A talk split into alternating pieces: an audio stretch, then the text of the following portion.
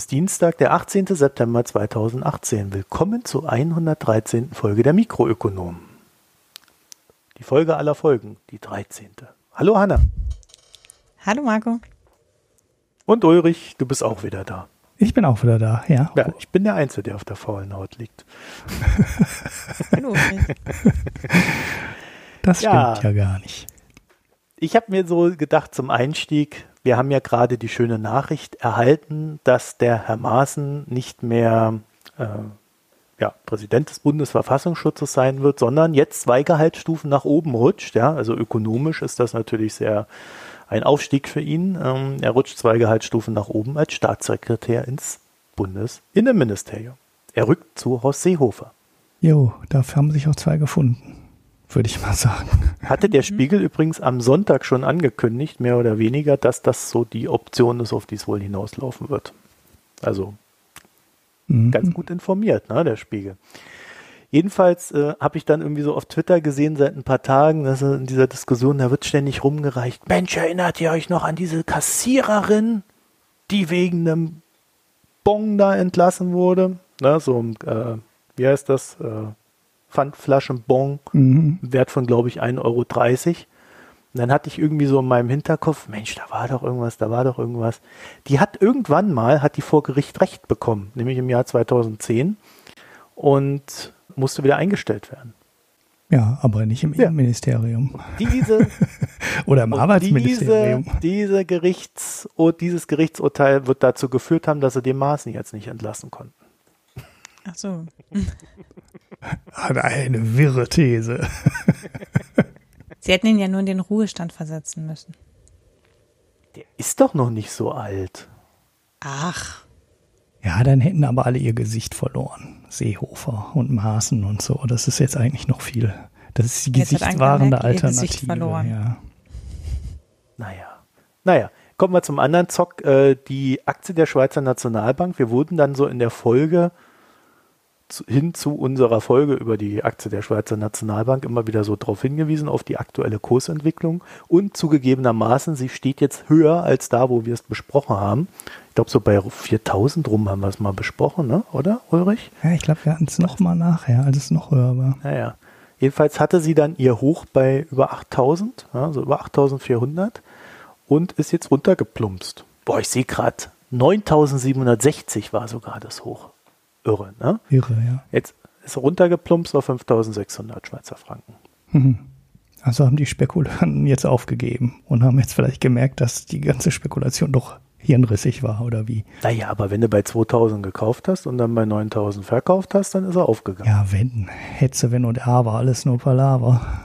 Ja, ja. ja ich wollte es nur sagen, also der Zock ist ausgezockt momentan, außer dadurch, dass wir es jetzt erwähnt haben, belebt er sich wieder. Ja, ja vielleicht ja sollten wir dann auch mal SafeDroid erwähnen. Vielleicht fängt das Ding dann auch nochmal an zu Ja, leben. die haben sich dann auch nochmal halbiert seit dem IPO. Naja. Ja. Äh, Nee, seit ja, dem IPO sind ja minus 95 Prozent oder minus 93 Prozent oder so. Nein, ich meine zu den ersten Kursen. Ach so, ja, ja, ja. Naja, also ich habe gestern lustigerweise habe ich drauf geguckt, ich habe da so einen Termin einen Monat später äh, für irgendwie SafeTrade, das waren ja knapp 50 Prozent nochmal oben drauf. Mhm. Ja, naja. Ähm, aber kommen wir zur realen Wirtschaft. Hanna, die Marshall Islands, die wollten ein Oh. ICO machen. Ja, ich glaube, sie haben das sogar tatsächlich gemacht. Wenn ich das richtig sehe, zumindest war es angekündigt schon im März und die Umsetzung sollte dafür Mai sein. Also die hatten sich überlegt, also die Marshall Islands sind ein mini kleines Entwicklungsland und die haben schon lange keine eigene Währung mehr. Also die benutzen den US-Dollar als Währung, also mein Currency Board mit dem US-Dollar und äh, hatten sich dann überlegt, na ja, aber mit so einer Cryptocurrency könnten wir ja unsere eigene Währung bekommen, ohne dass wir jetzt da die Emissionskosten und so weiter haben, die wir bei einer anderen Währung haben.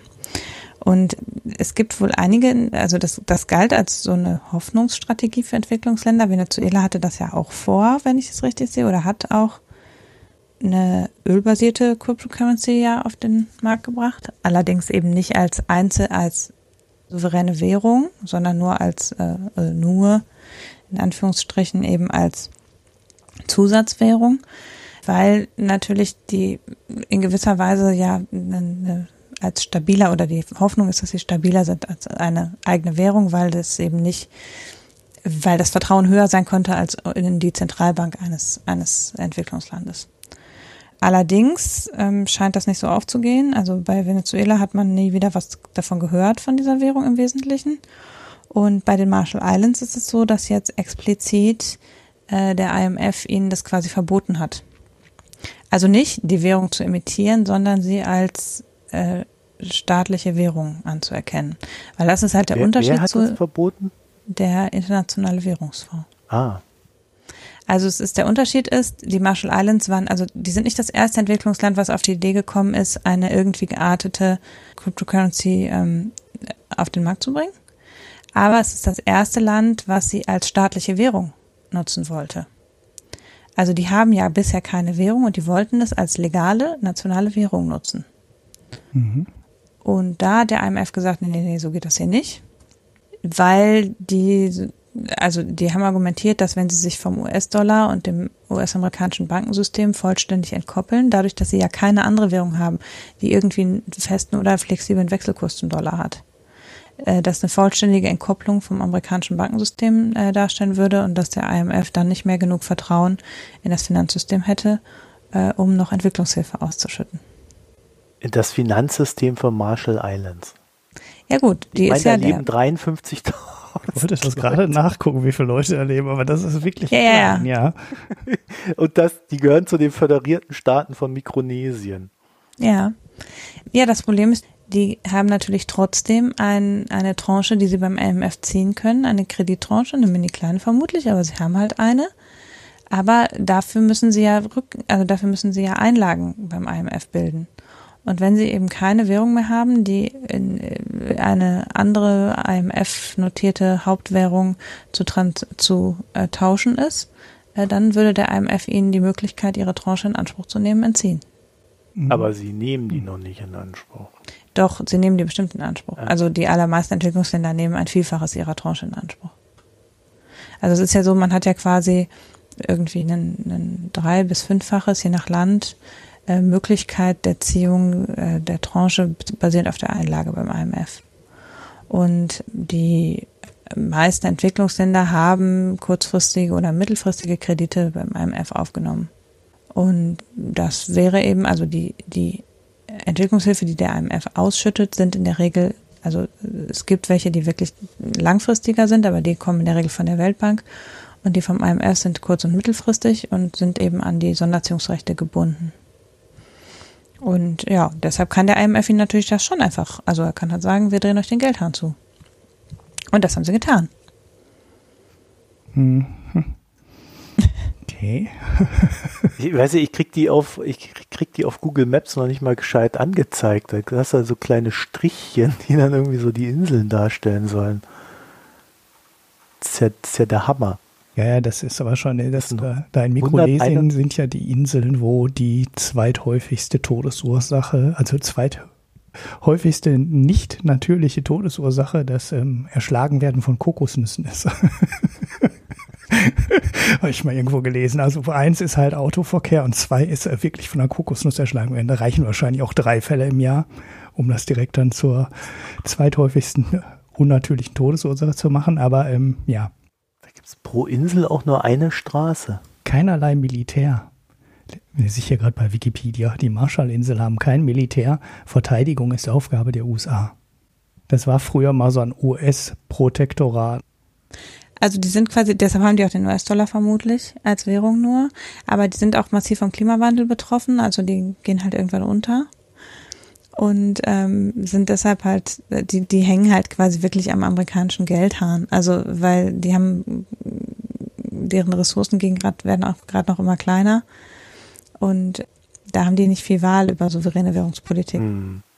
Ja gut, aber dann ist es ja, ich glaube, das ist eh fast schon völlig egal, welche Währung die haben, oder? Außer halt für irgendein paar Egos. Du meinst für den Rest der Welt? ja, Ja, 53.000 ist natürlich auch, ja. Ja, natürlich. Ich habe da ein, ein Ressort gefunden hier auf diesen Marshall Islands, das hat 3,8 Sterne. Also auch, auch keine Luxusressorts oder so sind da zu finden. Also das, ähm, ja, ist ja Ja, ja, und dieser Petro da in Venezuela, aus dem ist auch nichts geworden, also habe ich nichts mehr von gehört. Das Ding war ja sowieso von vornherein eine sinnlose Konstruktion. Das wäre halt interessant gewesen, wenn sich über die kleinen Staaten sowas dann ausbreitet, ne? Mhm. Oder man sieht, ob es funktionieren kann im Kleinen und dann daraus dann vielleicht mal einen größeren Test irgendwo umsetzen kann. Wobei ich ja skeptisch bin. So eine rohstoffbasierte Cryptocurrency ist ja nicht äh, grundsätzlich eine total bescheuerte Idee. Aber im Fall von Venezuela ist ja halt relativ bescheuert, äh, weil das Problem in Venezuela ist ja nicht, dass die Öl haben oder dass man mit dem Öl nichts machen konnte, sondern das Problem ist, die kriegen es halt nicht aus dem Boden, weil der staatliche Ölkonzert in nahezu Insolvenz äh, gewirtschaftet wurde und die es einfach nicht schaffen, zu vernünftigen Kosten das Öl aus dem Boden zu äh, bekommen und sich halt auch nicht helfen lassen, ne, weil sie wollen ja alles selber machen. Wenn sie sich internationale Hilfe dazu holen würden, aber das ist ja dann Verkauf des Volksvermögens, ne? dann würde das Öl ja da auch ähm, fließen. Es ist ja da. Und deshalb nützt natürlich auch ein, eine Cryptocurrency, die mit Öl hinterlegt ist, nichts, weil äh, das löst das Problem nicht, weil das Öl liegt im Boden und man könnte es rausholen, aber wenn man da jetzt ein Petro drauf emittiert, ist das Problem der Förderung ja nicht weg. Das ist genau das gleiche wie vorher. Und deshalb war das von vornherein eine bescheuerte Idee in Venezuela. Naja, jedenfalls wird es da erstmal keine Umsetzung in Bälde geben. Und das war ja so das, worauf da vielleicht der ein oder andere auch gehofft hat. Mhm. Mhm. Gut, dann würde ich sagen, dann kommen wir doch zum nächsten Thema. Oder habt ihr, wollt ihr, mhm. wollt ihr dazu noch was sagen? Zu Mikronesien nee. und den Marshall Islands. Gut, kommen wir zum Iran. Und zwar gibt es nicht offiziell, aber das Handelsblatt, ne, also aus diesem Kreisen und aus Informierten und es gibt wohl auch so ein Paper und so weiter und so fort.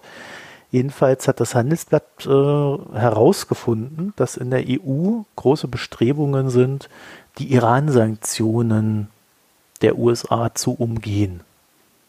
Und zwar, und das finde ich so interessant, auch unter dem Banner, und das äh, hat jetzt auch der iranische Außenminister im, im, in der letzten Spiegel, Spiegelausgabe auch immer wieder so formuliert und das machen sich jetzt wohl alle so zu eigen, so nach dem Motto, ja, wir sind ja souveräne Staaten, wir können uns ja nicht alles von den Amis gefallen lassen.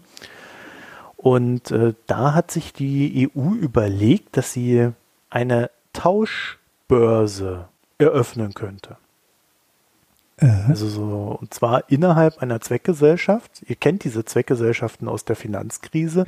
Wir hatten ja gerade das zehnjährige äh, ne, da gab es dann diese SPVs, also SPV, Special Purpose Vehicle. Und ähm, da haben sie sich irgendwie überlegt und ich weiß noch, ich hab's noch, bin noch nicht so ganz dahinter gekommen, wie das funktionieren soll. Aber äh, die Idee ist, der Iran äh, schmeißt dort quasi sein Öl rein, was er verkauft und die anderen schmeißen ihre Dienstleistungen da rein. Und dann wär, und, und statt also Geld fließen zu lassen, tauscht man dann irgendwie das Öl gegen die Dienstleistung oder gegen die Maschine oder irgendwas. Mhm. Das findet dann alles innerhalb dieser Zweckgesellschaft statt und wird gegengerechnet. Und dann ist schon die Formulierung da bei der EU so ein bisschen sibyllinisch, denn sie sagen, durch diese Bündelung wollen sie die grenzüberschreitenden Zahlungen von und nach dem Iran bündeln und reduzieren. Dann denke ich mir natürlich sofort, der ist es ja schön, dass sie die dann reduzieren, die Zahlungen, aber äh, dann wären die ja trotzdem gegen das Regelwerk der USA. Oder mhm. würden unter die Sanktionen fallen. Also auch wenn es nur ja, eine Zahlung diese, ist. Ne? Ja, aber wenn diese Zwecke, wenn alle Zahlungen mit dieser Zweckgesellschaft abgewickelt werden und diese Zweckgesellschaft macht keinen Handel mit den USA, das ist ja das Entscheidende. Also die Unternehmen, die mit, die mit dem Iran handeln, werden auch, also quasi ein, ein europäisches Unternehmen wird sanktioniert von den USA, wenn es mit dem Iran handelt.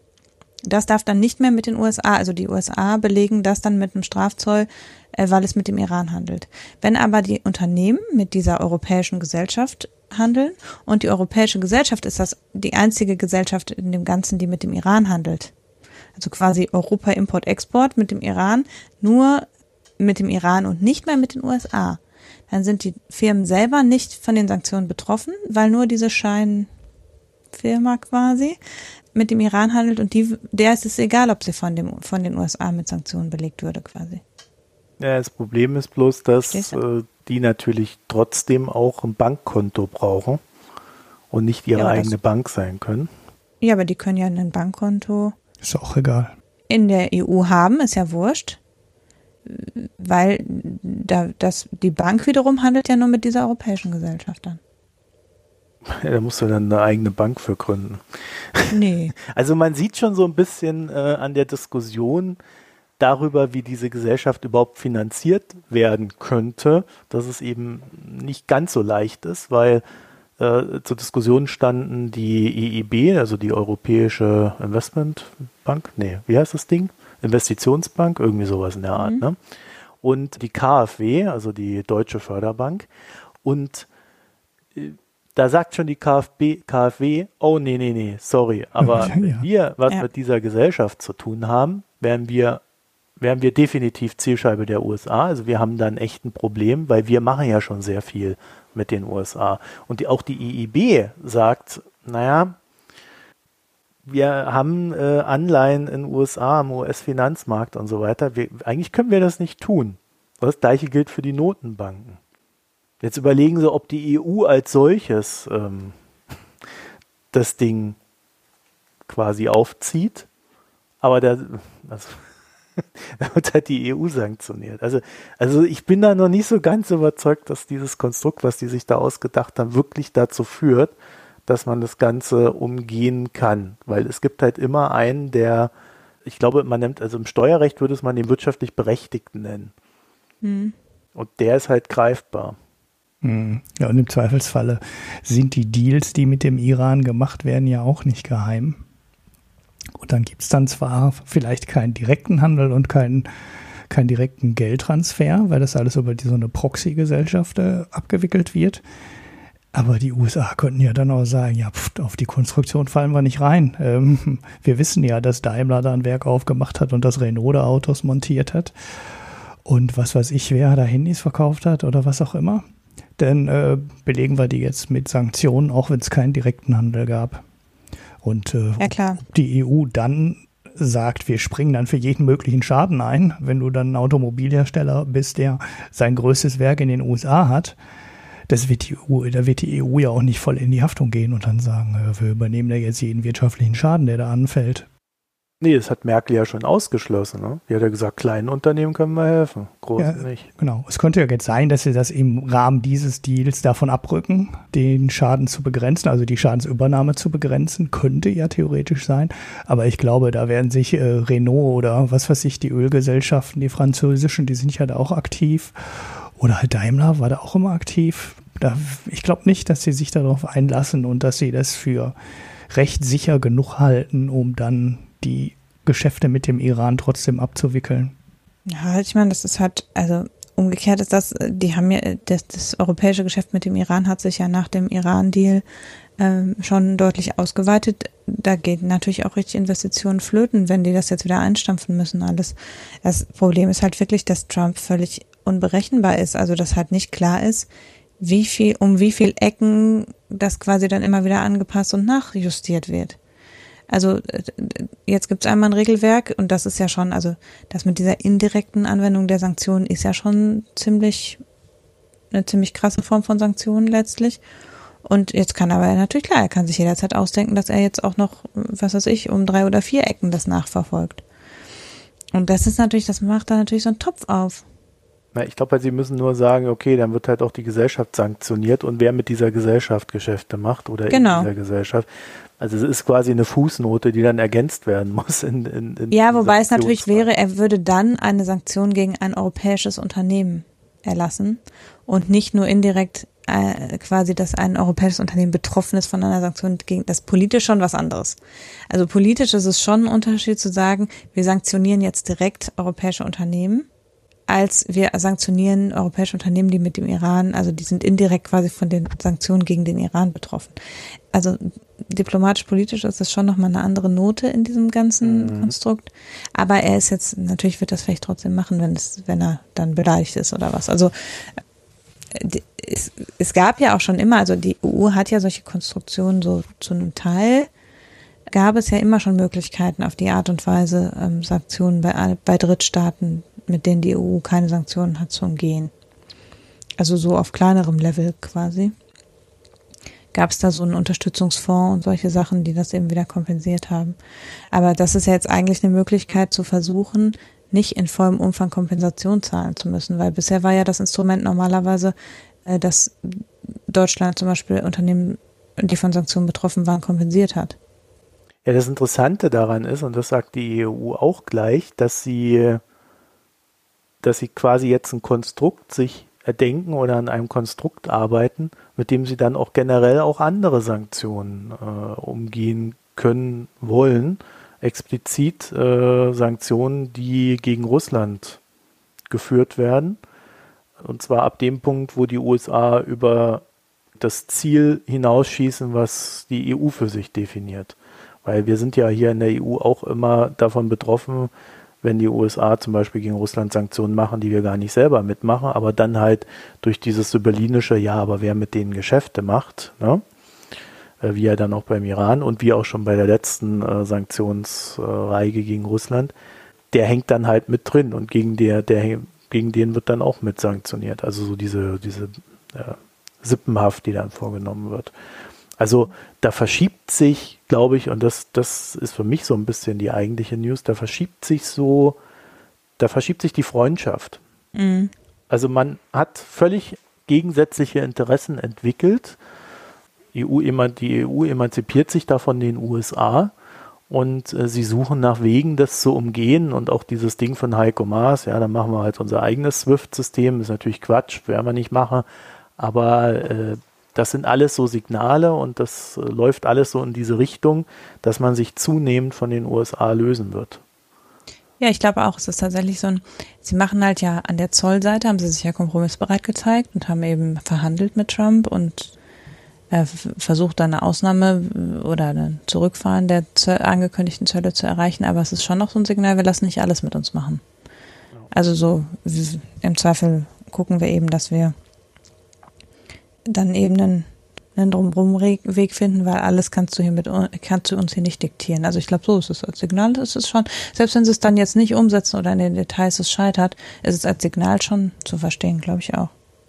Ja. Dazu vielleicht noch als Ergänzung, es mehren sich ja auch so die Berichte darüber, wie der Herr Grenell, äh, in, also US-Botschafter in Berlin für Deutschland, äh, wie der hier so waltet und wirkt. Und das ist ja mehr so wie ja, äh, schon sehr herrisch, äh, mhm. äh, ist so einer der Eindrücke und ich glaube auch durch dieses Auftreten wird nochmal das politische Bedürfnis, unabhängiger von den USA zu sein, das muss ja nicht unbedingt äh, darin münden, die Freundschaft zu kündigen, äh, durchaus nochmal gestärkt und äh, es wird an allen Fronten halt daran gearbeitet, sich Alternativen zu schaffen.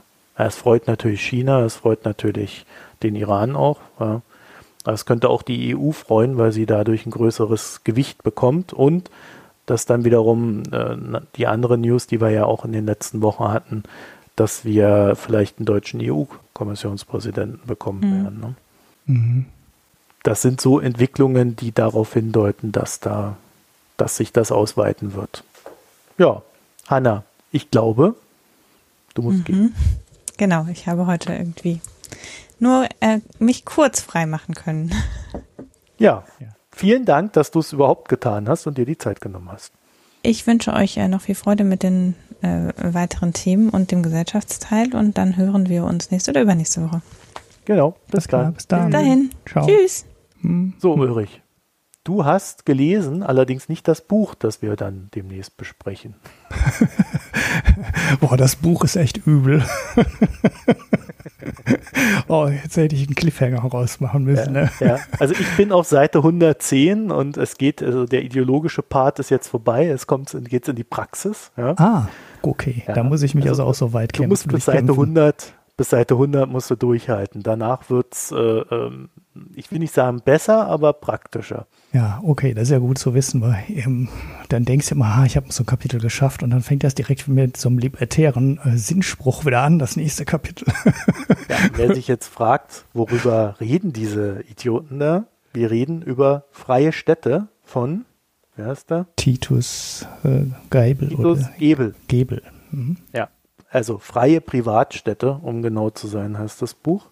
Und das ist das Buch, was wir, äh, Aufnahme ist auf dem 1. Oktober terminiert, momentan. Wir gehen davon aus, dass das klappt. Mhm. Ähm, das ist unsere nächste Buchbesprechung. Also äh, an der Stelle auch nochmal die Erinnerung, wenn ihr Lust und Laune habt, ähm, quasi da vorbereitet reinzugehen, dann solltet ihr das lesen. Das ist allerdings recht teuer, das Buch. Oder ihr wartet einfach ab, was wir draus machen und sagt dann, oh, interessant, gucke ich doch mal rein. Oder ah, zum Glück haben sie mich gewarnt. ich habe es ja eigentlich gerade schon gemacht. Ne? nee, nee, nee. Also ich ähm, würd, würde, würde das noch offen lassen. Also ja, es ist hart, aber das muss nicht heißen, dass man es äh, nicht lesen sollte. Weißt du? Ja, ja, ja. Weil Es, ist, ja Es kann ja inspirierend sein, etwas zu lesen, was so einem überhaupt nicht äh, zusagt und liegt. hm. Ja, aber zurück zu dem, was ich gelesen Ja. habe. Kommen wir zu Zückman. Der liegt mir auch nicht so richtig, aber. Der liegt Oder, oder spricht man den anders aus? Hat- Das weiß ich mal nicht, habe ich noch nie, noch nie nachgeschaut. Ja. Also ich würde ihn so aussprechen wie den Zuckerberg, also Zuckerman. Aber eigentlich ist er, weiß ich gar nicht, ist er überhaupt Amerikaner oder ist es Franzose?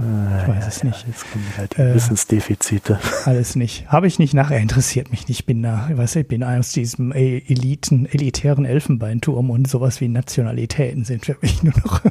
Also ein französischer Wirtschaftswissenschaftler, Ja, der ja. in Berkeley lehrt. Ah, okay, ja. Äh, Ich dachte mir das schon irgendwie, das ist so ein, so ein, dass man nicht genau weiß, wie man ihn ausspricht. Also jetzt haben wir eine Ausrede, er ist Franzose und lebt in Amerika, sucht euch aus, wie man das ausspricht. Der hat ja damals schon mit Piketty zusammengearbeitet an dem, das Kapital, an dem Buch. Das Kapital des, wie, wie hieß es denn nochmal? das Buch? 21. Jahrhundert. Hieß das Buch so? Oder war das nur der Slogan unten drunter? Es steht hier irgendwo hinter mir. Ja, du kannst ja mal weitermachen. Ja. Ich such's mal. Und ähm, der Herr äh, Zuckmann oder Zuckmann ähm, beschäftigt sich äh, seit dessen mit den internationalen, also, ähm, mit den internationalen Steueroasen, dem der Geld hin und Herschieberei der multinationalen Konzerne.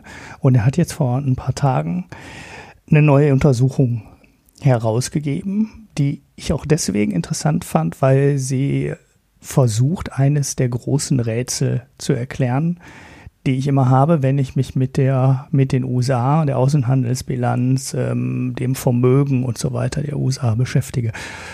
Das hatten wir hier schon mal ähm, erwähnt und aber nur ganz kurz, so als Randnotiz. Und es ist die Tatsache, dass die USA ungefähr 40 Prozent des BIPs mit dem Ausland im Minus liegen. Das heißt, es ist schon eine ganz schöne Summe. Ich weiß nicht, wo liegt das BIP der USA bei 18, 20 äh, Billionen Dollar.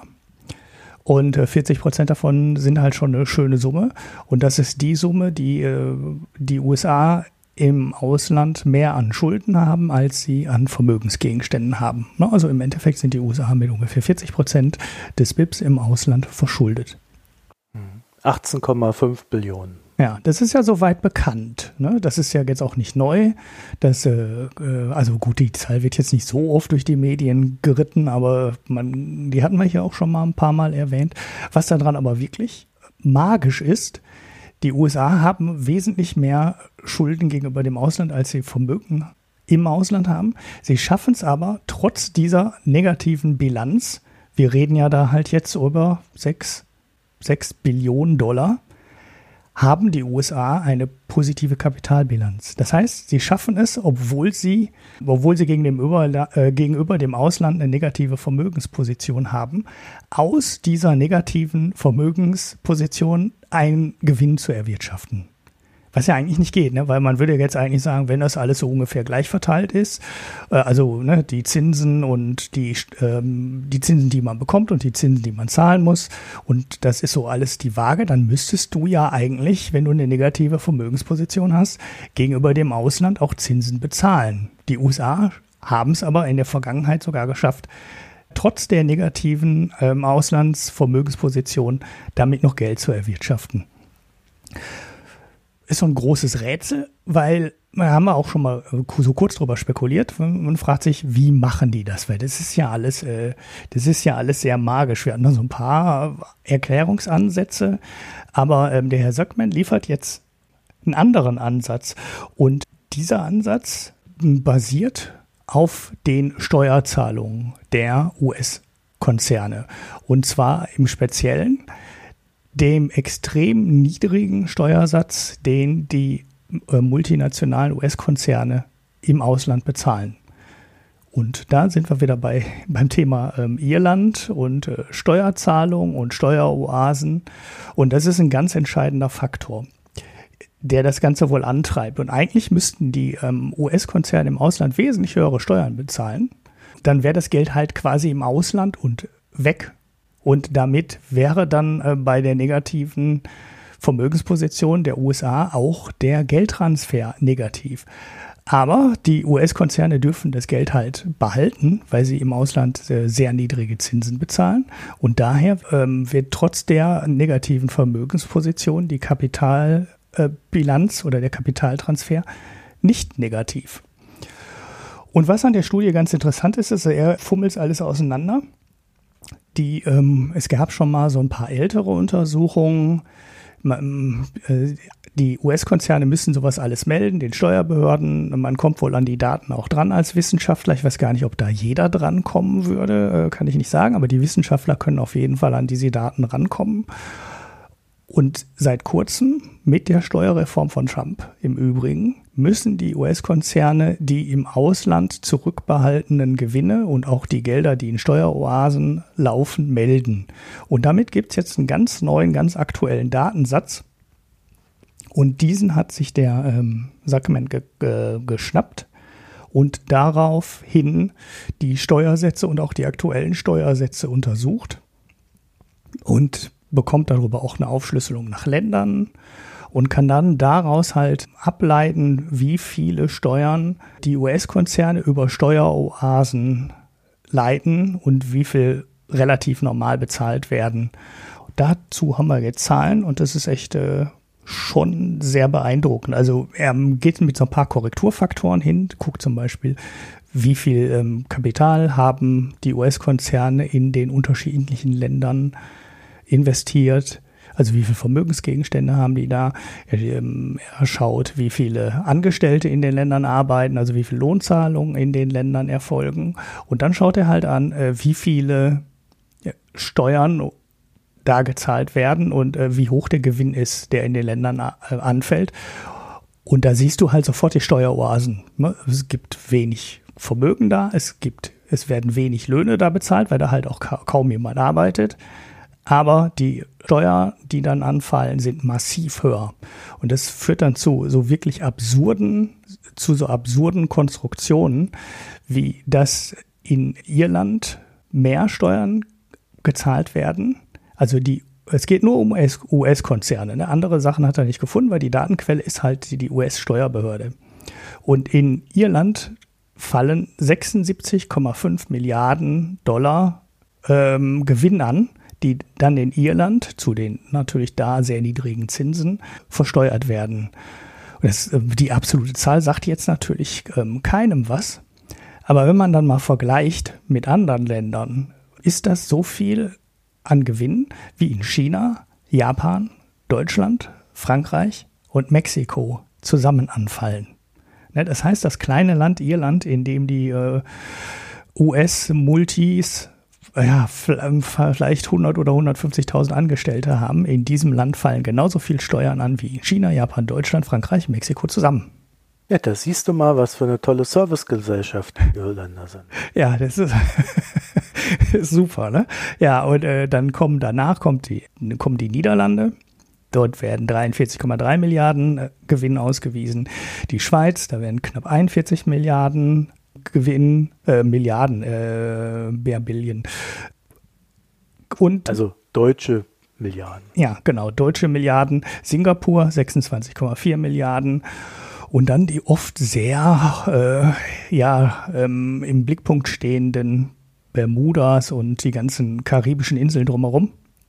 21,2 Milliarden. Man sieht also schon das Problem, über das oft gejammert wird in ähm, Europa.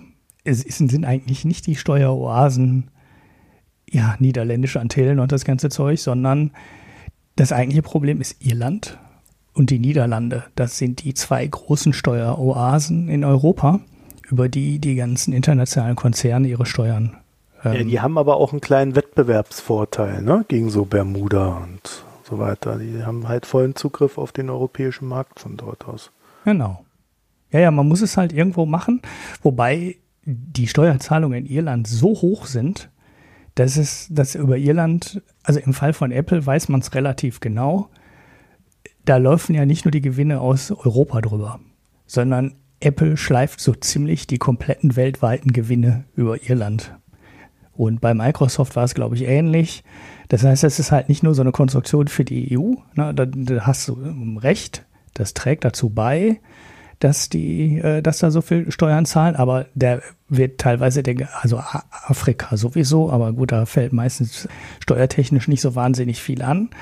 Aber sehr häufig auch ganz große Teile von Asien, die auch über Irland geschliffen werden. Das kann man natürlich anders konstruieren, weil deshalb steht dann Singapur auf Platz 4 der Liste. Äh, das ist natürlich eine ähnliche Steueroase und da kannst du dann auch deine Gewinne drüber schleifen. Ja, und das ist, ähm, also das, das Paper ist, sind 21 Seiten, Titelseite ab und äh, sechs Seiten äh, Fußnoten am Ende. Man kann sich die ganzen Daten auch runterziehen äh, von der Website und das selber mit Excel-Sheets ähm, durchrechnen, ob das dann auch alles richtig gemacht wurde. Das ist auf jeden Fall, die Steuersätze, die da rauskommen, sind schon, sind schon sehr, sehr bemerkenswert. Er hat es dann auch historisch berechnet, also ähm, rückabgeleitet. Man kann wirklich sehen, wie von den 70er, 80er, 90er Jahren die Steuersätze immer niedriger wurden. Und ja, das ist zwar ein weltweiter Trend, aber er dröselt das dann halt auch auseinander und meint halt, ja, die Hälfte dieser sinkenden Steuersätze geht halt auf die sinkenden Steuersätze in den Ländern zurück allgemein in den Ländern zurück, aber der andere, die andere Hälfte des sinkenden, der sinkenden Steuerlast geht da ganz klar darauf zurück, dass alles über die Steueroasen geworfen wird. Und ja, das ist ähm, schöne, schöne Zahlenspielerei und erklärt eben auch, warum die USA mit ihrem negativen Auslandsvermögen, also erklärt natürlich nicht alles, ne, das kann man jetzt nicht sagen, aber das ist ein durchaus entscheidender Teil, der dazu beiträgt, dass die Auslandsvermögen der USA so viel Rendite abwerfen, weil halt keine Steuern gezahlt werden. So einfach. Das ist ein Teil der Lösung dieses Rätsels. Hm. Tja, altes Thema, dann kommen wir mal wieder auf die gleichen Ergebnisse eigentlich. Ne? Ja. Ja, das Interessante ist jetzt halt, dass es halt wirklich nach Ländern und so weiter komplett ausweisen kannst und vor allem durch Trump und die Steuerreform diese zurückgehaltenen Gewinne jetzt als öffentliche Datenquelle verfügbar sind und du dir das jetzt alles äh, komplett anschauen kannst, weil die naja, die, die, die Multinationals, die haben ja so einen speziellen Steuersatz jetzt bekommen. Ne? Wenn sie die Gewinne zurück in die USA holen, hat Trump den halt so einen Sondersteuersatz eingeräumt. Bedingung ist aber, du musst es ausweisen. Du musst jetzt halt sagen, ah, ich habe da in, irgendwo in der Steueroase habe ich noch 30 Milliarden liegen. Ich würde die jetzt ganz gerne zurückholen und diesen billigen bevorzugten Steuersatz davon 8,5 Prozent oder sowas ist es, glaube ich, im ersten Jahr. Der steigt dann mit der, mit der Zeit wieder an. Zurückholen, du musst es aber eben melden und die Daten sind öffentlich und daher weiß, hast du jetzt eine sehr schöne Datenbasis, auf der du diese Berechnung wieder neu machen kannst. Und ja, ist, äh, also ist halt wirklich ähm, sehr, sehr auffällig. Auch ähm, ich habe jetzt, ich finde jetzt gerade die Stelle, ich habe sie jetzt zwar markiert, aber ich glaube, dieser Steuersatz, der in den Steueroasen anfällt, lag irgendwie bei durchschnittlich sieben Prozent und der Steuersatz in allen anderen Ländern lag irgendwo bei 27. Also man sieht, wie weit diese Steuersätze, diese normalen Steuersätze, die die US-Konzerne bezahlen, und die Steueroasen-Steuersätze ähm, auseinanderklaffen und natürlich haben die einen riesigen Anreiz, alles über die Steueroasen zu schleusen. Wundervoll. Ja. Ja, ich bin mal gespannt, wann sich da irgendwas tun wird. Ich auch. Alle, alle was? Genau, alle Bekämpfung von Steueroasen der EU, ne, wo sie da diese Liste mit den bösen Tax Havens und so weiter machen, ist ja äh, mehr oder weniger lächerlich, wenn du jetzt die Zahlen siehst mit Irland und Niederlande. Gegen die Schweiz kannst du halt äh, dann ja auch nur eingeschränkt was machen, aber es sind wirklich nicht die Probleme, sondern das ist bekannte Politik, das wissen die alles und die könnten was gegen Irland und die Niederlande machen und was da gemacht wird, ist halt viel zu wenig und ähm, man kann da schon an dem politischen Willen zweifeln, den die dann haben. Auch wenn jetzt, was heute kam, Apple die Steuerzahlung geleistet hat, ne? also an Irland, diese Straf, diese Na Steuernachförderung. Die, diese zu der sie verdonnert worden sind. Genau, die ist jetzt eingetrieben, plus Zinsen, 13,1 Milliarden plus 1,2 Milliarden Euro Zinsen. Das ist natürlich geil, ne? Die, die, die, die Iren sagen die ganze ach, wir wollen das gar nicht. Oh, das tut uns leid, dass wir das jetzt nehmen müssen. Ja, ja, ja und verhandelt wird das ja, verhandelt wird das ja sowieso noch, ne? Also Apple will ja, ja auch dagegen klagen und sagt, die Berechnung wäre nicht richtig. Aber selbst wenn diese Summe jetzt eingetrieben ist, man muss ja sehen, es geht in Irland um einen Steuersatz von 12,5 Prozent. Ne? Der ist schon verdammt niedrig. Und dann an der Berechnung oder an der, ähm, ja, was das Finanzamt als äh, Kosten akzeptiert, ist damit ja auch noch nichts geändert. Ne? Das ist ja alles, äh, die, wenn du in Irland Sachen absetzen kannst, die du in anderen Ländern nicht absetzen kannst, dann kannst du ja trotz des Steuersatzes von 12,5 Prozent halt in Irland deinen Gewinn möglicherweise so weit drücken, dass dir die 12,5 Prozent am Ende relativ egal sein können, weil du halt in Irland grundsätzlich schon mal viel, viel weniger Gewinn ausweist, als du das in anderen Ländern ausweisen würdest. Es sind ja zwei Sachen. Das ist ja die Steuerbemessungsgrundlage, wie es so schön heißt, und äh, der Steuersatz. Das sind ja auch zwei Parameter, an denen so ein Land drehen kann und wo das Finanzamt vielleicht auch mal so ein Auge zudrücken kann, was es vielleicht in anderen Ländern nicht macht. Ne? Und hatten wir ja letzte Woche auch mal kurz in der Folge mit der Digitalsteuer. Die ist ja jetzt auch beerdigt, weil Olaf Scholz hat gesagt, die Digitalkonzerne zahlen ja jetzt ihre Steuern, das Problem hat sich erledigt. ja, ich mhm. denke, der Sackmann hat da eine andere Einschätzung zu, ähm, aber. Naja, ich glaube, das Thema Steuern, das ist ein ewiges. So, dann kommen wir doch mal zu etwas Erfreulicherem. zu einer höheren Frage von Hilti. Also eine höhere Frage in dem Fall dann wohl. Und zwar würde der gerne wissen, wenn Unternehmen von Aktionären auf Schadenersatz verklagt werden, schneiden sich die Aktionäre damit nicht ins eigene Fleisch? Die Zahlung der Strafe reduziert schließlich den Wert der Firma. Mhm. Naja, pff, nö. also, äh, also, es geht ja da äh, grundsätzlich erstmal auch um die eigenen Gewinne und Verluste, die man da versucht auszugleichen. Also nicht Gewinne, aber eher Verluste. Also ich habe zu beispielsweise 60 Euro Telekom gekauft und dann stellt sich raus, da gibt es irgendwelche Prospekthaftungsgeschichten. Das ist ja nur ein fiktives Beispiel. Ja? Und ähm, ja, der Wert ist vielleicht bei 30 Euro. Also habe ich pro Aktie 30 Euro zu viel bezahlt. Mhm. Klage ich, will ich zurückhaben. So, dann ist es natürlich schon so, dass Telekom das bezahlen muss und das allen Aktionären schadet. Aber für mich persönlich, ich habe erstmal meine 30 Euro wieder. Mhm. Und im Zuge dessen verkaufe ich ja dann vielleicht auch die Telekom-Aktie, weil ich ja ohnehin keinen Bock habe, mehr mit denen was zu tun haben zu wollen. Mhm. Naja, ich glaube, das ist der entscheidende Punkt. Ne? Ich hatte auf Twitter auch so ganz kurz, ganz kurz geantwortet, hatte mir da aber auch noch nicht so richtig Gedanken drüber gemacht. Aber ich glaube, das ist der entscheidende Punkt. Der zeitliche Ablauf ist ja ein anderer. Ne? Also der Zeitpunkt, an dem quasi die Schadensersatzklage fällig wäre. Ne? Also der Zeitpunkt, an dem die Telekom irgendwas verschlammt hat oder irgendeinen Fehler gemacht hat. So wie du das gerade genannt hast, ist ja ein anderer als der Zeitpunkt, an dem du die Klage einreichst. Und du kannst ja in der Zwischenzeit schon lange deine Aktien verkauft haben. Ja, dann könnte sein, dass die Aktie aufgrund der Klageeinreichung halt nochmal negativ reagiert und bei Zahlung einer möglichen, eines möglichen Schadensersatzes nochmal negativ reagiert. Aber damit hast du ja drei Zeitpunkte Und es ist ja noch lange nicht gesagt, dass derjenige, der zum Zeitpunkt, wo der Schaden quasi entstanden ist, ist ja noch lange nicht gesagt, dass derjenige, der die Klage dann einreicht, der gleiche ist, äh, der bei Klageeinreichung oder bei Zahlung des Schadensersatzes die Aktien hält.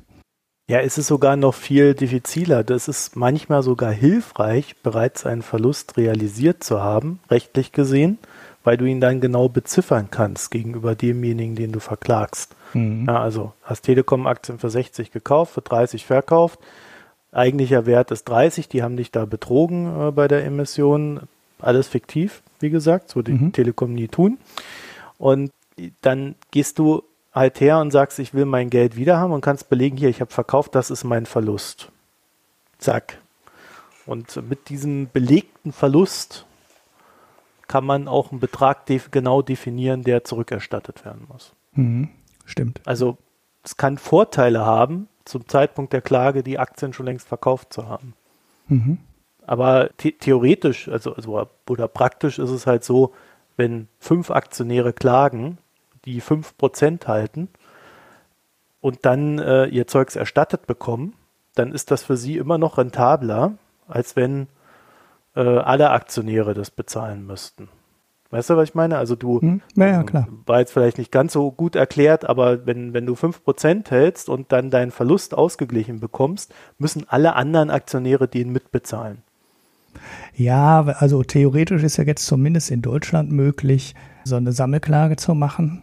Gerade bei so Rechtsgeschichten, also bei der Telekom ist es ja zum ersten Mal erfolgt wegen der Prospekthaftungsgeschichte damals. Das heißt, da könnten sich die Aktien noch relativ schnell anschließen. Das heißt, da würden wahrscheinlich mehr als 5% klagen. Das kostet dich ja nichts, wenn du dich einfach nur anschließt. Das ist ja, ich glaube, das ist gar komplett kostenlos, ne? Oh, wie das mit den neuen Regeln ist, weiß ich nicht.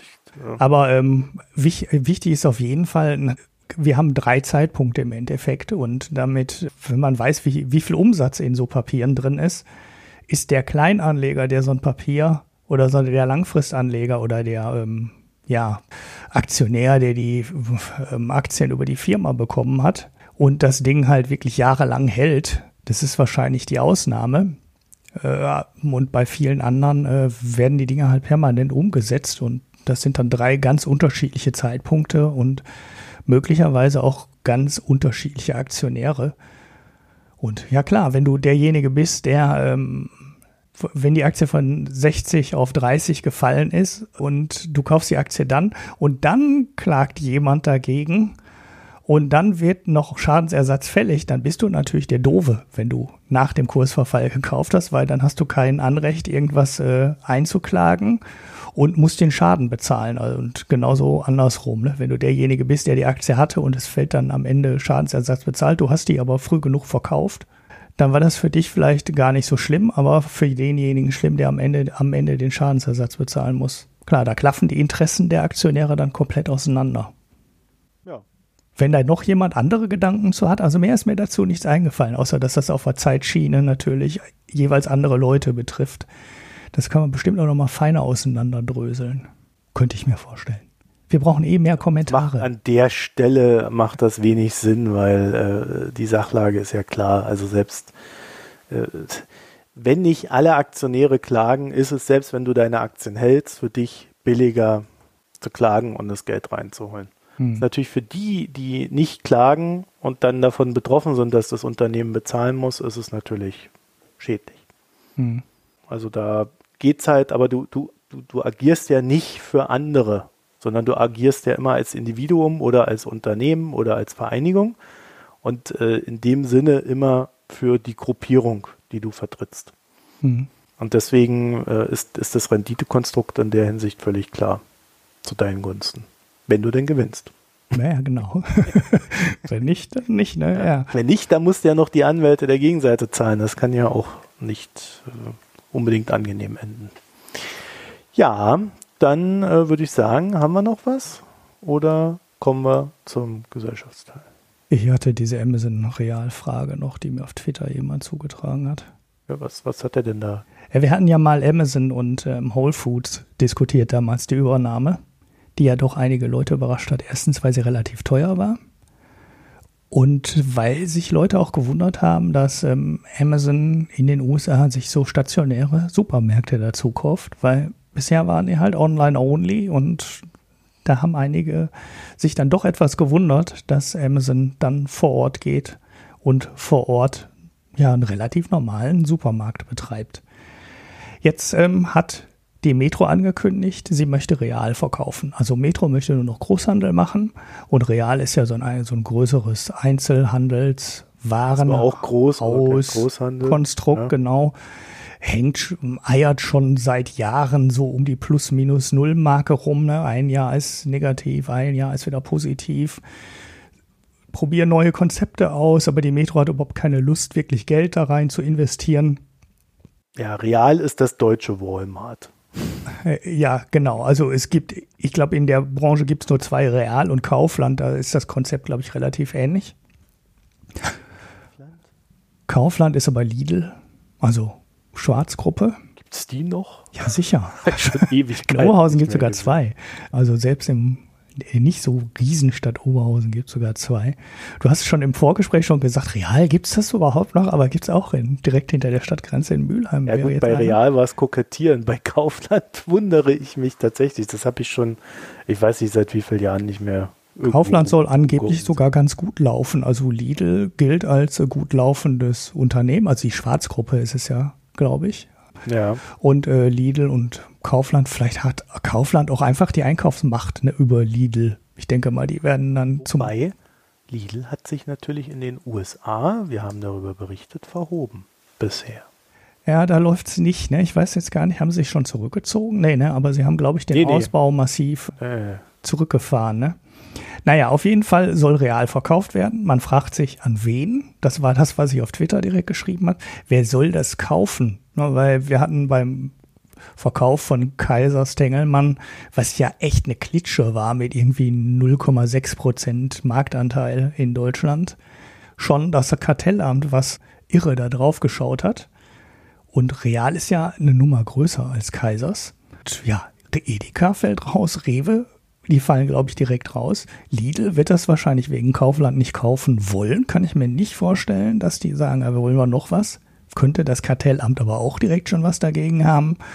Und dann sind halt nicht mehr viele Firmen, die das kaufen können. Dürfte es Aldi kaufen? Na, ist direkt wieder das Problem. Aldi Nord, Aldi Süd sind zwei getrennte Läden. Dürften die das überhaupt kaufen? Müssen sie sich das zerlegen? Andere Frage natürlich, wollen die das kaufen? Irgendwie fällt auch keinem da ein richtig guter Käufer für Real ein. Und jetzt hat irgendjemand in den Medien. Walmart. Ja, die haben sich schon mal einmal die Finger verbrannt hier in Deutschland mit den Supermärkten. Klar, denkbar ist natürlich, dass wieder jemand aus dem Ausland einsteigt, ne? Carrefour oder irgendjemand Großes. Ja. Aber äh, bisher sind in den, in den letzten zwei Jahrzehnten alle aus dem Ausland gescheitert in Deutschland weil das Preisniveau halt niedrig ist. Naja, jetzt sag schon, so weiter. komm. Naja, und deshalb haben die Medien, irgendjemand in den Medien hat jetzt Amazon in den Ring geworfen und meinen, die könnten das ja genauso kaufen wie Walmart. Aber das ist für mich eine total unplausible Spekulation. Also wer sich daran erinnert, was wir damals spekuliert haben, als es drum ging, was könnte Amazon in Deutschland kaufen, dann war es Dens. Mhm. Es war nicht, also Whole Foods gibt es ja hier nicht, es war nicht Kaufland, es war nicht Rewe, es war nicht sonst was, es war Dens, weil das nämlich ein ähnliches Konzept ist. Die haben ja damals äh, Whole Foods übernommen, weil Whole Foods eine gut verdienende Kundschaft hat, die sich, die du auch davon überzeugen kannst, dir das Essen oder die Bestellung nach Hause zu liefern und die sich das auch leisten können. Mhm. Also keine Leute, die darauf angewiesen sind, Waren möglichst billig zu bekommen. Ja. Weil die gucken auf jeden Cent. Ja, die Lage der Supermärkte ist halt oft auch sehr gut, weil das sind dann entweder sind das schon gute Wohngegenden oder das sind Ausfallstraßen in Richtung guter Wohngegenden und Whole Foods muss da wohl super aufgestellt sein. Kann ich jetzt natürlich nicht irgendwie bezeugen oder aus eigener Erfahrung unterschreiben, aber ich könnte das so bestätigen aus dem, was ich bisher gesehen habe. Aber ich habe jetzt auch nicht alle gesehen. Ja, das ist so das, was die Einzelhandelsexperten alle sagen. Whole Foods hat sich in super Lagen eingekauft und die haben nie versucht, die Miete möglichst weit zu drücken und das möglichst billig zu kriegen, sondern die haben immer gesagt, wir brauchen die gute Lage. Wir, haben, wir richten uns an ein anderes Publikum. Und das war ja das dann auch, was ja den Kauf dann trotz, ich weiß nicht, waren es 19 Milliarden oder sowas, das war halt schon eine Menge Geld, dann doch logisch erscheinen lässt für Amazon. Jetzt weiß man nicht, was Metro für real haben will, ähm, wird aber, werden aber auf jeden Fall definitiv keine 19 Milliarden sein. 13,7 Milliarden in Bar. Ja, sondern äh, viel, viel weniger. So, da könnte man jetzt noch sagen, zu der Spekulation habe ich mich dann auf Twitter noch hinreißen lassen. Vielleicht wird ja real dann am Ende auch so billig, dass Amazon hineinsagen kann. Aber so eine logische so logisch schlüssig ist es für mich nicht. Und ja, da ganz davon ab, ich sehe auch sonst eigentlich keinen Käufer. Also ich könnte mir gut vorstellen, dass Real am Ende immer noch bei der Metro hängen bleibt und das Ding einfach keiner haben will. Oder halt keiner haben darf, weil das Kartellamt wieder reingrätscht. Aber Amazon glaube ich nicht dran. Das macht, das, das macht einfach keinen Sinn. Ich weiß nicht. Ähm, da macht Amazon, kann Amazon das Geld, glaube ich, besser anlegen und besser investieren als sich so einen ollen Supermarkt ans Bein zu hängen, indem du dann zwangsweise durch die ja, Plastik und ist, vor allem so, so, so ramschig auch immer gewesen. Ja, sie, sie, haben irgendwo hier in der Nähe, der Laden kommt ja hier irgendwo aus dem, äh, aus dem, aus Nordrhein-Westfalen, hier irgendwo in der Nähe. In Rheinberg oder irgendwo da unten haben die so einen Demomarkt wo das dann auch alles mit Self-Checkout ist und alles schön gemacht ist und äh, groß renoviert ist und das soll angeblich total gut laufen. Da kriegst du dann auch so ein bisschen Luxuswaren und das ist dann anders aufgestellt als diese Billigdinger, die die meisten wahrscheinlich kennen. Also Kaufland ist wahrscheinlich noch mal ein bisschen billiger, zumindest bei den Dingern, die ich hier in der Nähe habe, als der Real. Aber es ist halt trotzdem billig. So, und die Metro hat halt einfach auch nicht das Geld, das Konzept komplett jetzt durchzuziehen und alle Realmärkte auf das Niveau zu ziehen, wie sie das in den zwei, drei Testmärkten gemacht haben. Ich glaube, Real kommt aus Mönchengladbach, ich bin mir aber nicht hundertprozentig sicher. Und da gibt es so zwei, drei renovierte Märkte, die gut laufen sollen. Aber wenn man sich Amazon anschaut, äh, werden die sich auch werden die auf so einem Konzept auch nicht aufsetzen wollen. Also die kaufen sich so ein super, selbst wenn sie es machen wollten, kaufen die sich nicht so ein Supermarktkonzept von jemand anderem ein, sondern das machen sie selber.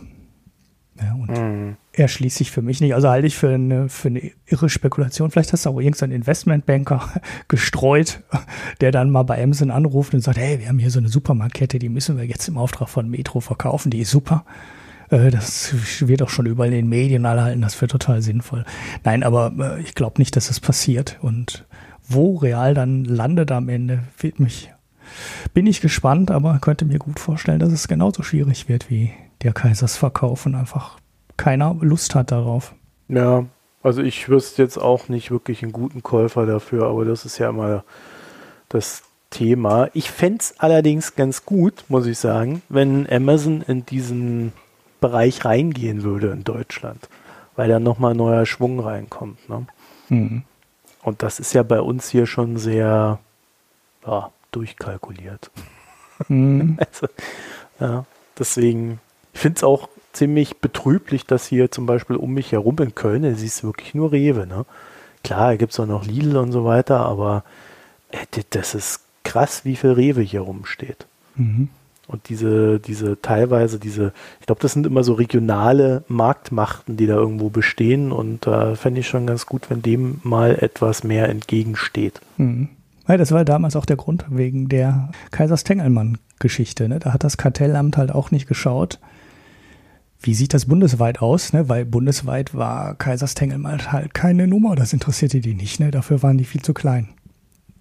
Aber es gab halt Märkte, wo Kaisers Tengelmann noch relevant war. Und das war irgendwo in München und südlich davon, das war, glaube ich, Berlin und das war hier die Keimzelle früher hier im Ruhrgebiet. Und äh, da war Kaisers halt dann doch relevant. Ne? Da gab es ein Edeka und Rewe relativ gleich. In Berlin war Edeka schon sehr stark. Da gab es wohl mal so einen lokalen Händler, Diese Butni ist, glaube ich, Edeka, bin mir nicht ganz sicher. Das steht an manchen Edekas in Berlin auch noch dran.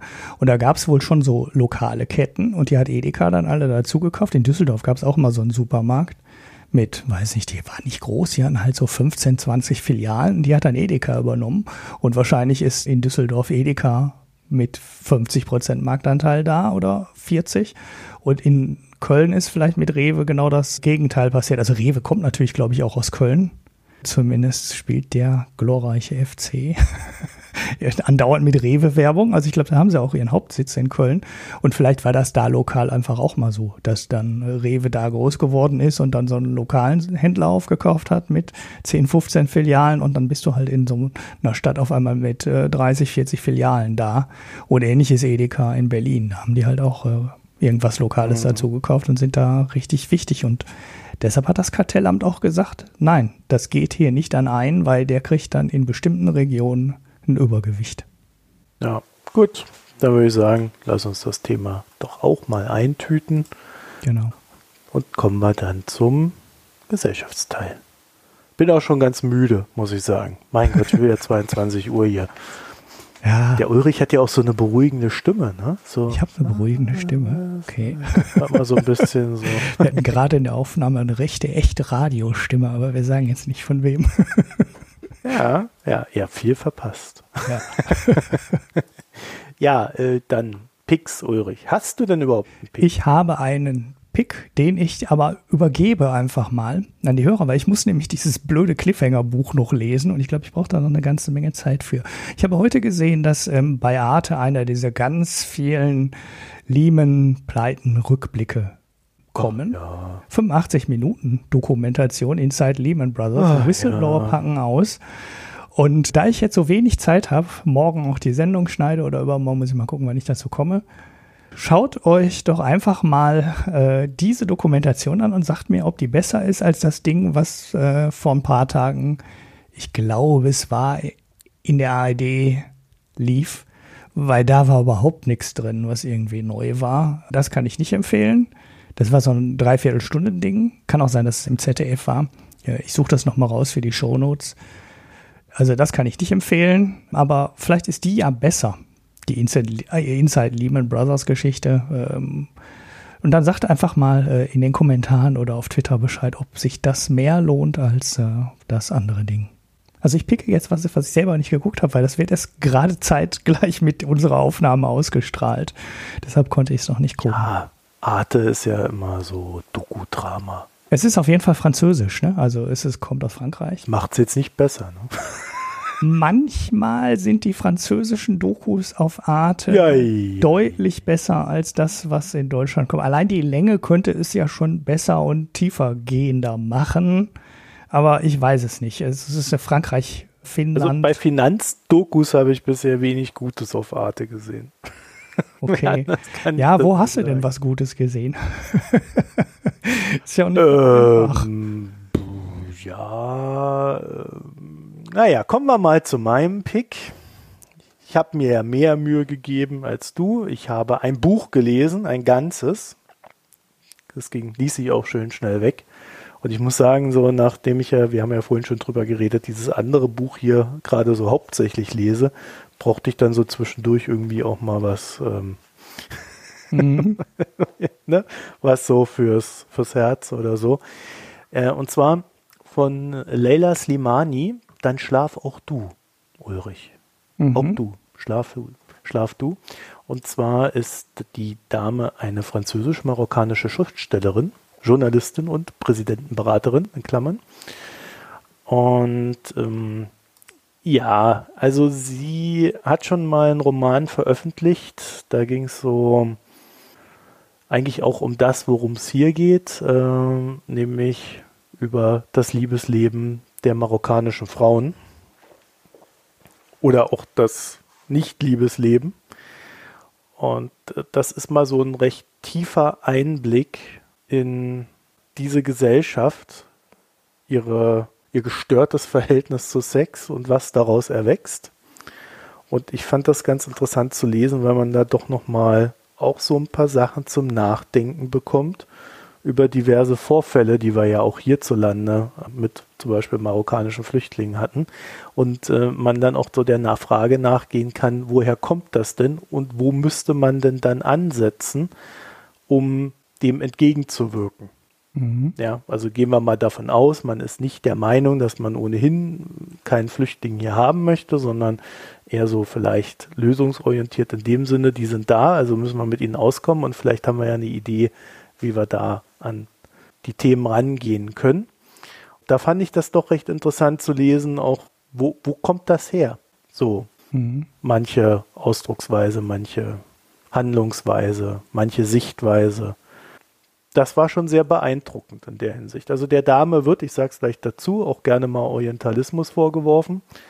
Allerdings abseits dieses einen Buches habe ich mich natürlich auch mit dem Thema schon beschäftigt gehabt und sehe da durchaus ein Problem, mit dem man klarkommen muss als Gesellschaft. Und da müssen wir dann auch drüber reden. Und ich finde, so Bücher helfen dann auch, darüber zu reden, ohne dass man drüber reden muss, weil das will ja immer keiner so richtig sondern da kann man sich mal so ganz in Ruhe für sich selber so seine Gedanken machen. Mhm. Na, jetzt habe ich ganz schön um den heißen Brei rumgeredet, ne? ja. ja. Sehr beeindruckend. ja. Lange geübt vor der Sendung. nee, also ich empfehle das wirklich mal zu lesen. Ähm, Gerade auch unter dem Aspekt und fand das, wie gesagt, recht beeindruckend. Mhm. Auch so von dem, was man da lernt es ist ja nicht nur so, dass man immer alles mit Problemen verknüpfen muss, sondern man lernt ja auch dadurch. Mhm. Ja, soweit mein Pick. Jetzt kannst du gleich mit dem Alkohol hinterher schießen. Ja, ich mache ein Bier. Es ist auch nicht wirklich toll. Das Beste an dem Bier war das Etikett. Und ja, mein CO2-Fußabdruck für dieses Jahr ist jetzt komplett im Eimer. Ist ein Bier, äh, von der Insel, wo es ja eigentlich gar kein Bier gibt, nämlich von Hawaii. Es ist von der Kona Brewing Company und es war das Big Wave Golden Ale.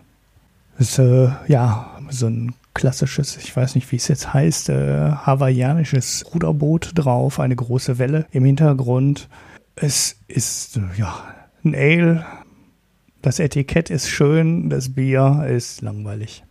Also nicht schlecht, wenn man auf Hawaii ist und Bier trinkt und man kann das bekommen, ist es, glaube ich, sehr in Ordnung. Also auf jeden Fall wahrscheinlich um Klassen besser als ein Budweiser oder was weiß ich, was da sonst äh, getrunken wird. Aber es ist ja wirklich fast um den halben Planeten geschifft worden. Das macht definitiv überhaupt gar keinen Sinn für dieses Bier, weil es ein ganz durchschnittliches, ziemlich normales Ale. Lohnt sich nicht. Also ist weder besonders fruchtig, noch sind da irgendwelche besonders tollen Aromen drin. Also ich, ich sag mal so, das äh, gute Bier vom Jan, das selbstgebraute, war definitiv besser als das hier. Hm. Okay. Ich muss gestehen, ich bin gerade so ein bisschen am Rätseln, ob das Bier, was ich besprechen wollte, ob ich das nicht schon besprochen habe. Hm. Jetzt kannst du mich testen, ob ich aufgepasst habe. Ja, ich gucke ja gerade hier, äh, wir haben ja leider noch nicht die Datenbank stehen, aber wir haben ja hier, äh, ich habe ja jetzt am Wochenende und, und die Tage vorher ja diese ganze Bierdatenbank hier schon mal gepflegt und dachte jetzt, ja, da gucke ich doch mal, jetzt muss ich bloß jeden Beitrag einzeln. Ich glaube, ich habe es noch nicht getrunken, äh, besprochen. Und zwar hatte äh, der Maximilian uns ja Hörerbier geschickt. Ne? Mhm. Du erinnerst dich. Mhm. Und äh, der hatte, mir hatte er zwei Biere geschickt und dir hatte er sechs Biere geschickt. Mhm. Ja, ich wollte das nur noch mal erwähnen, dass mhm. das hier auch äh, jeder mitkriegt. dass hier mancher bevorzugt behandelt wird. Und ähm, ich habe die beide mittlerweile getrunken. Und zwar einmal, äh, ich glaube, Wettelsheimer heißt das so, ist das ein M. Ich glaube, Wettelsheimer. Wettelsheimer, das hatte ich letztes Mal auch, aber du hattest bestimmt ein anderes, die haben ja ganz viele. Hell. Daher kenne ich das nämlich, ne? ja, ja, ja, aus der letzten Folge war das, ja. Ach, da war das in der letzten Folge, ja, siehst du. Ich hatte aber das Märzen. Ah, nein, ich habe das Hell. Naja, ich hatte das Wettelsheimer Märzen und da hatte mich die Hanna noch aufs Glatteis geführt und mich gefragt, woher denn jetzt das mit dem Märzen kommt und so. Ich hatte das in die Shownotes nachgetragen. Ich hatte da nur so ein bisschen rumgestammelt äh, und es lag halt wirklich daran, dass die die Kälte brauchten damals im März, weil es noch kalt war und dann haben die im März ein Bier gebraut bei in der Kühle, das etwas stärker war und dadurch länger haltbar ist. Im Sommer konnten die das nicht brauen, ohne Kühlung zu haben. Und deshalb haben sie es im Winter gebraut und haben dann etwas stärkeres und dadurch länger haltbares Bier gebraut. Und daher stammt das Märzen historisch. So, so. Ja. Naja. Und ähm, was du so alles da immer. Ja, das habe ich ja nachgelesen. Ich wusste es ja in der letzten Folge auch nicht. Ich hatte nur irgendwie so was ganz doof im Hinterkopf. Es war dann aber auch nicht komplett falsch. Ich habe es dann nur bei Wikipedia nachgelesen und es hatte wirklich was mit der Temperatur zu tun. Ja, naja, ich habe jetzt jedenfalls das Wettelsheimer Bier hell getrunken und muss sagen, ja, ja, also, weiß gar nicht, das ist so, ich weiß nicht, der, der, der, der Max, der schickt ja, glaube ich, immer so bayerische Biere. Diesmal waren es, glaube ich, fränkische, ne? Ja, diesmal liegt der Mittelfranken, das haben wir letztes Mal noch nachgeguckt, Franken. genau. Ja, ich habe so das Gefühl, die brauen laut, lauter Bier, also das andere, was der Max Emilian ja geschickt hat, dieses ähm, Ritterbier, das ist wirklich Ritterbier. Ich finde mhm. jetzt gerade das Foto nicht.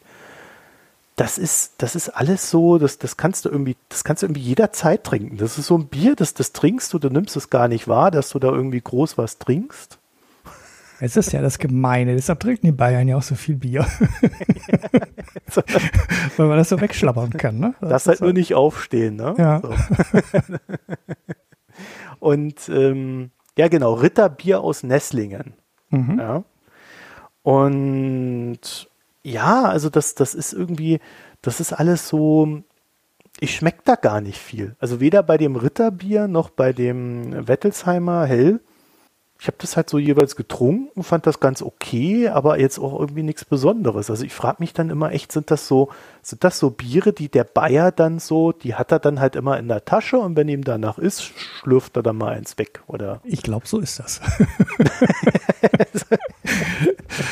ja, das Märzen war ein ja? bisschen, äh, ein bisschen würziger, also gar nicht, ja. äh, war gar nicht so viel stärker vom Alkohol her. Das hatte auch nur 5,5.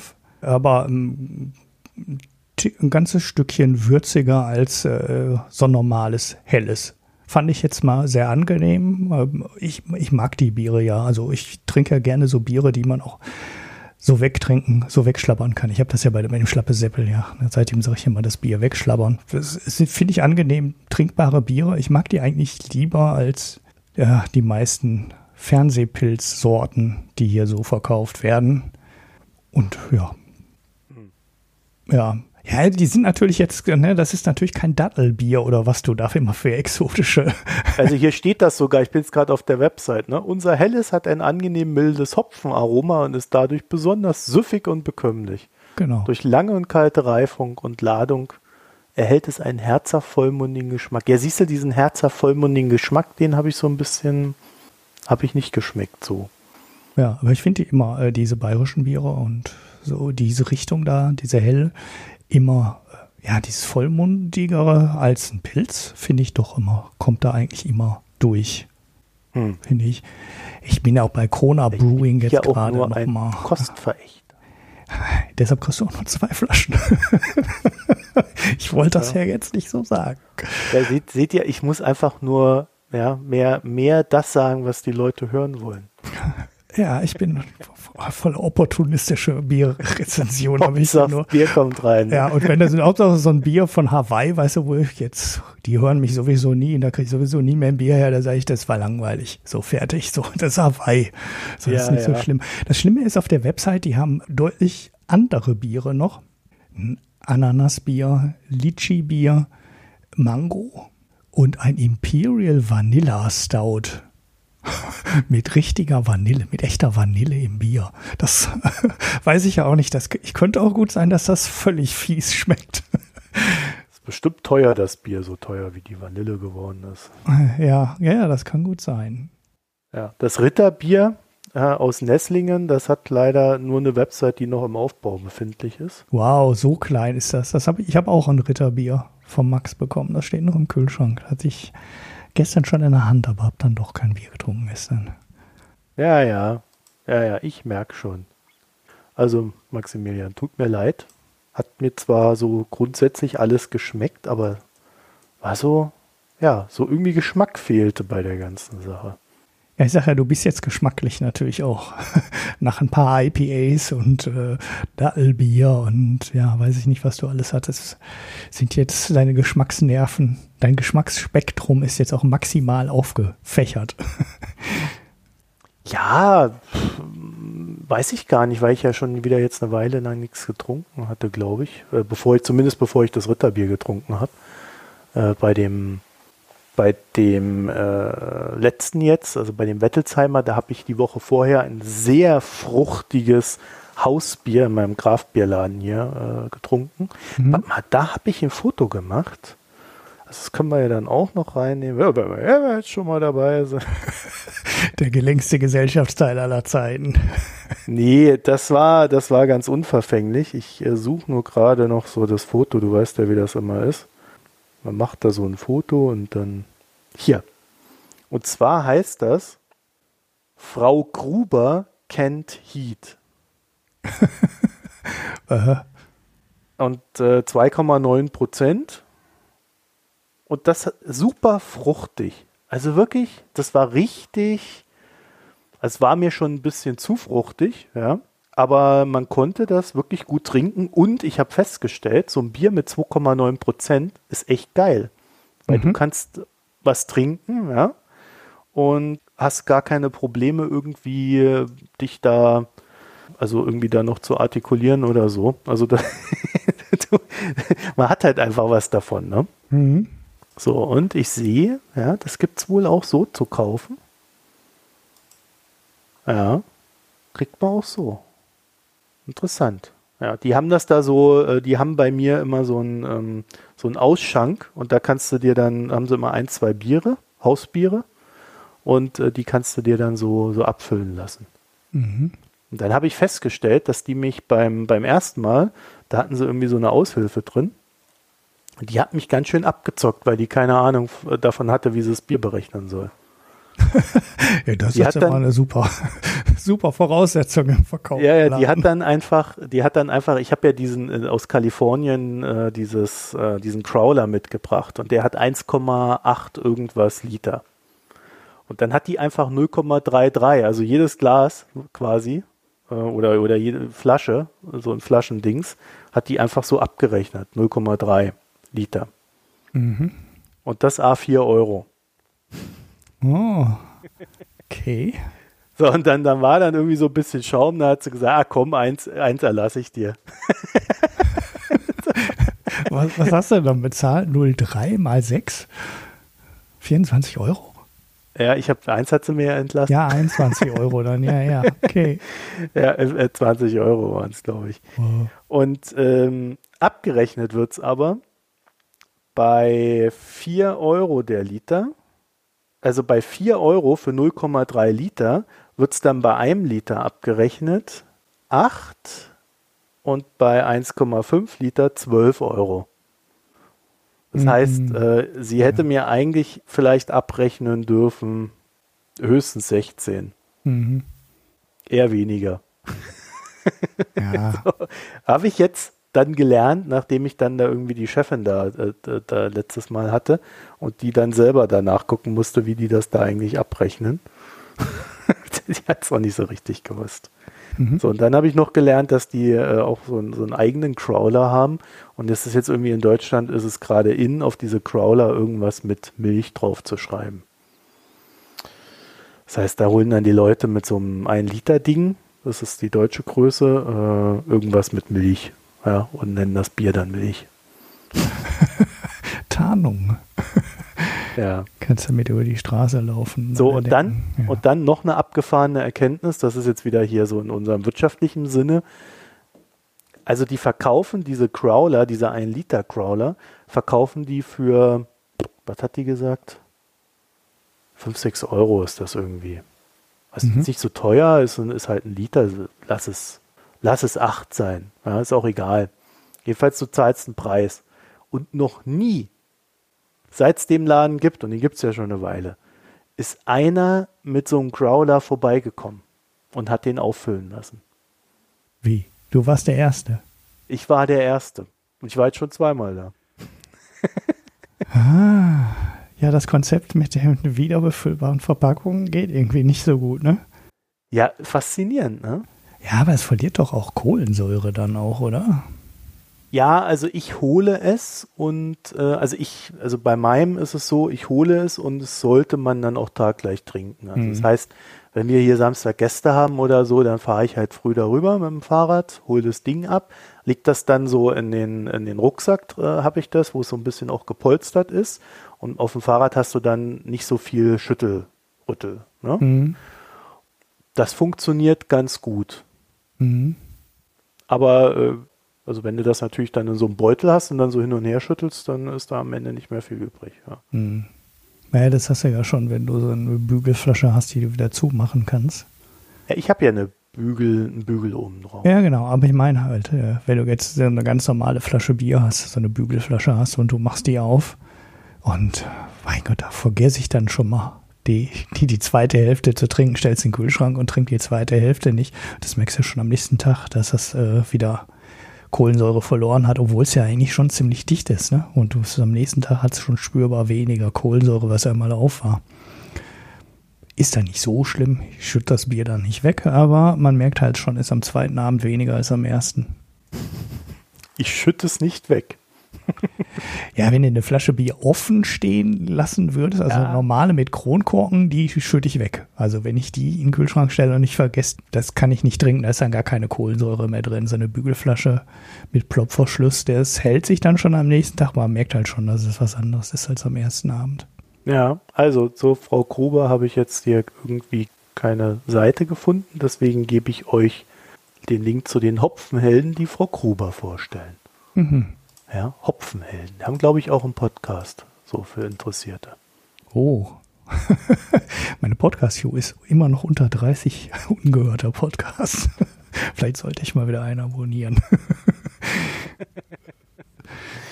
ja, okay, dann haben wir die auch. Also jetzt, jetzt habe ich dann aber wirklich mal alles aufgearbeitet so an Bier. Das heißt, ihr könntet mir jetzt rein theoretisch, wenn euch das am Herzen liegt, und euch die Sendung immer noch zu kurz ist, könntet ihr theoretisch das nachreichen und, und sagen, ja, Mensch, jetzt schicken wir dem Marco doch mal wieder ein Bier. Mach das. Und wenn wir dann die neue Website haben und das alles auch in den Datenbanken nachgearbeitet haben, jetzt kommen wir, jetzt kommen wir zum Finale, ja. Finale, Finn, dann, dann haben wir auch so ein, so ein kleines Feld, wer das Bier zugeschickt hat.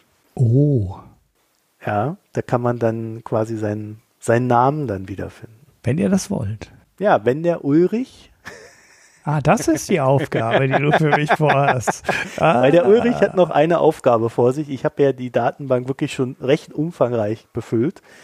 Eine Sache habe ich nicht gemacht. Ich habe zwei Felder, also ein Feld habe ich so nach aus dem Kopf raus äh, befüllt und ein Feld habe ich gesagt, das macht der Ulrich und zwar beim Bier. Mhm gibt es einmal das Feld, äh, wer, wer hat es gespendet, wenn es denn gespendet wurde. Das habe ich nur aus dem Kopf rausgemacht, also das ist unvollständig. Mhm. Und das andere ist so eine Meinung zum Bier. Mhm. Okay. Weil habe ich das im Leben nicht mehr im Kopf. Ja, genau. Ich auch nicht. Deswegen müssen wir es nachhören. oh Gott. Ja, wir haben doch noch nicht mal eine Skala. Ja, also da kann man dann quasi, ähm, also wir werden es ja jetzt, ab jetzt werden wir es werden wir es ja eintragen, weil wir ja die Folge schneiden und dann das dort eintragen. Und äh, für die Vergangenheit werden wir es so, also ein paar Felder habe ich befüllt, wo ich mich dann noch erinnert habe, was habe ich da getrunken und wie hat es geschmeckt. Ist jetzt nicht so umfangreich gewesen. Mhm. Ähm, aber da müsste man quasi nachhören ist denn dein Dattelbier auf 10? Wie ist denn die Skala überhaupt? Na, nee, keine Skala, einfach nur so eine, so eine verbale Einschätzung. Okay, sehr gut. Ja, einfach nur so super. Sensationell. Sensationell. Oder bestes Bier der Welt. Ja. Bestes ja. mittelfränkisches Märzen. Ich habe dann auch festgestellt beim Eintragen der Biere, dass der, dass der Ulrich, also du, recht viele, ja, so, so bretonische Biere da so zu dir nimmst. Ja, nu, die habe ich aus dem Urlaub mitgebracht und weil die ja so ein bisschen exotischer sind. Ich meine, im, im, im lokalen Getränkemarkt ist man halt irgendwann mal durch, ne, mit allen Biersorten. So, der ist jetzt hier nicht so wirklich schlecht sortiert. Irgendwann bist du halt durch. Und ich meine, König Pilsner oder sowas muss ich halt nicht vorstellen. Das gibt's überall. Das ist ja auch dementsprechend langweilig. So, dann nehme ich schon mal lieber, eh, je nachdem, wo ich bin, Biere mit. Die Hanna hat auch noch eins für mich, ne? Ja. Eins aus Frankreich. Was ich dann mal irgendwann bekomme. Gier nach oben. da ist doch noch ein Bier für mich. ja, ja, sowas vergesse ich nicht. also, äh, ja, das mal so als kleiner Ausblick. Also, das äh, werden wir dann nachbefüllen, das Ding. Ich werde sicherlich auch was tun, Ulrich. Du musst das nicht alleine machen. Also bei solchen Sachen, die fehlen, werden wir dann halt gegebenenfalls nacharbeiten müssen. Mhm. Aber dann äh, haben wir äh, über die Zeit gesehen ein recht schönes Archiv, wo dann auch jeder mal reingehen kann, weil ich kenne das ja selber. Dann man hat ja keinen Bock, dann irgendwie noch mal reinzuhören. Ja, ja. Das war noch mal der Tipp letzte Woche. Oh, jetzt noch mal reinhören.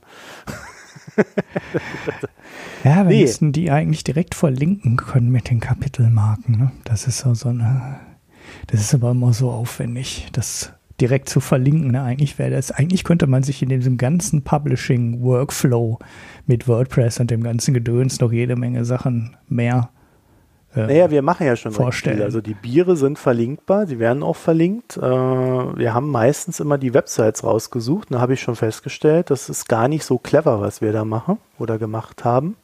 Viel cleverer wäre es wahrscheinlich, die Bier-Rating-Portale zu nehmen, weil äh, wenn so ein Bier abgesetzt wird, ist die Seite weg. Ja, und vor allem sind die Websites der Brauereien auch so schlecht. Das ist ja das zweite ja. Problem, was dazu kommt, wo du die oft nicht tief in die Website rein verlinken kannst. Also jetzt hier das Kona Brewing aus Hawaii. Die, die, haben auch keine einzelnen Seiten für das einzelne Bier. Die haben halt wieder so eine Riesenseite, auf der alle Biere draufstehen, die die gerade brauen und das war's das ist nicht mal verlinkt. Ne? Also du kannst ja auch innerhalb einer Seite einen Link anlegen, also so einen Anker reinlegen in HTML, aber nicht mal das machen viele davon und dann kannst du nicht mal auf die einzelnen Biere verlinken. Ich mache es halt dann trotzdem immer, weil ich finde das eigentlich besser als diese Ratingportale. Weiß nicht. Mhm. Das sieht das auch immer so aus, als würden wir unsere Bewertung von diesen Ratingportalen klauen. weißt du, so klugscheißen. Wir lesen erstmal nach, was die anderen gesagt haben und dann so, ah, ich schmecke da leicht Vanille und so. Da kann man immer schön klugscheißen, aber nein, das machen wir ja auch nicht. Und, ich muss schon äh, sagen, dass ich auch gelegentlich bei dir den Eindruck hatte, Ulrich. Als ich dann im Nachgang auf diesen Portalen war und das, ah, der, dieser Kommentar hier liest sich aber verdächtig wie das, was ich da gehört habe. Ja, ja, jetzt reit mich nur wieder rein. Na, ich gucke äh, ab und zu mal nach, wenn ich mir unsicher bin, also gebe ich ganz offen zu, wenn ich mir unsicher bin, was, was ich da schmecke, weil ich habe kein so gutes Geschmacksempfinden für einzelne Noten. Ja, also gut, Vanille schmecke ich noch aus, ne? Aber äh, wenn es dann etwas spezieller wird, ich, äh, ich schmecke da keine einzelnen Sachen raus. Für mich ist das immer so ein gesamtvolumiges Erlebnis. Mhm. Naja, meine, ich mache das ja auch nicht mit irgendeiner Geschmacksskala. Es gibt halt bestimmte Sachen, die schmeckt man, ne, weil es halt auch sehr offensichtlich ist. Wenn du diese zitrusbasierten Hopfensorten drin hast, dann hast du halt Zitrus. Das, naja, da muss man jetzt nicht groß rumdiskutieren. Das schmeckt man dann halt, aber äh, ja, sonst ist das ja meistens auch nur so süffig, ein bisschen kräftiger, viel mehr.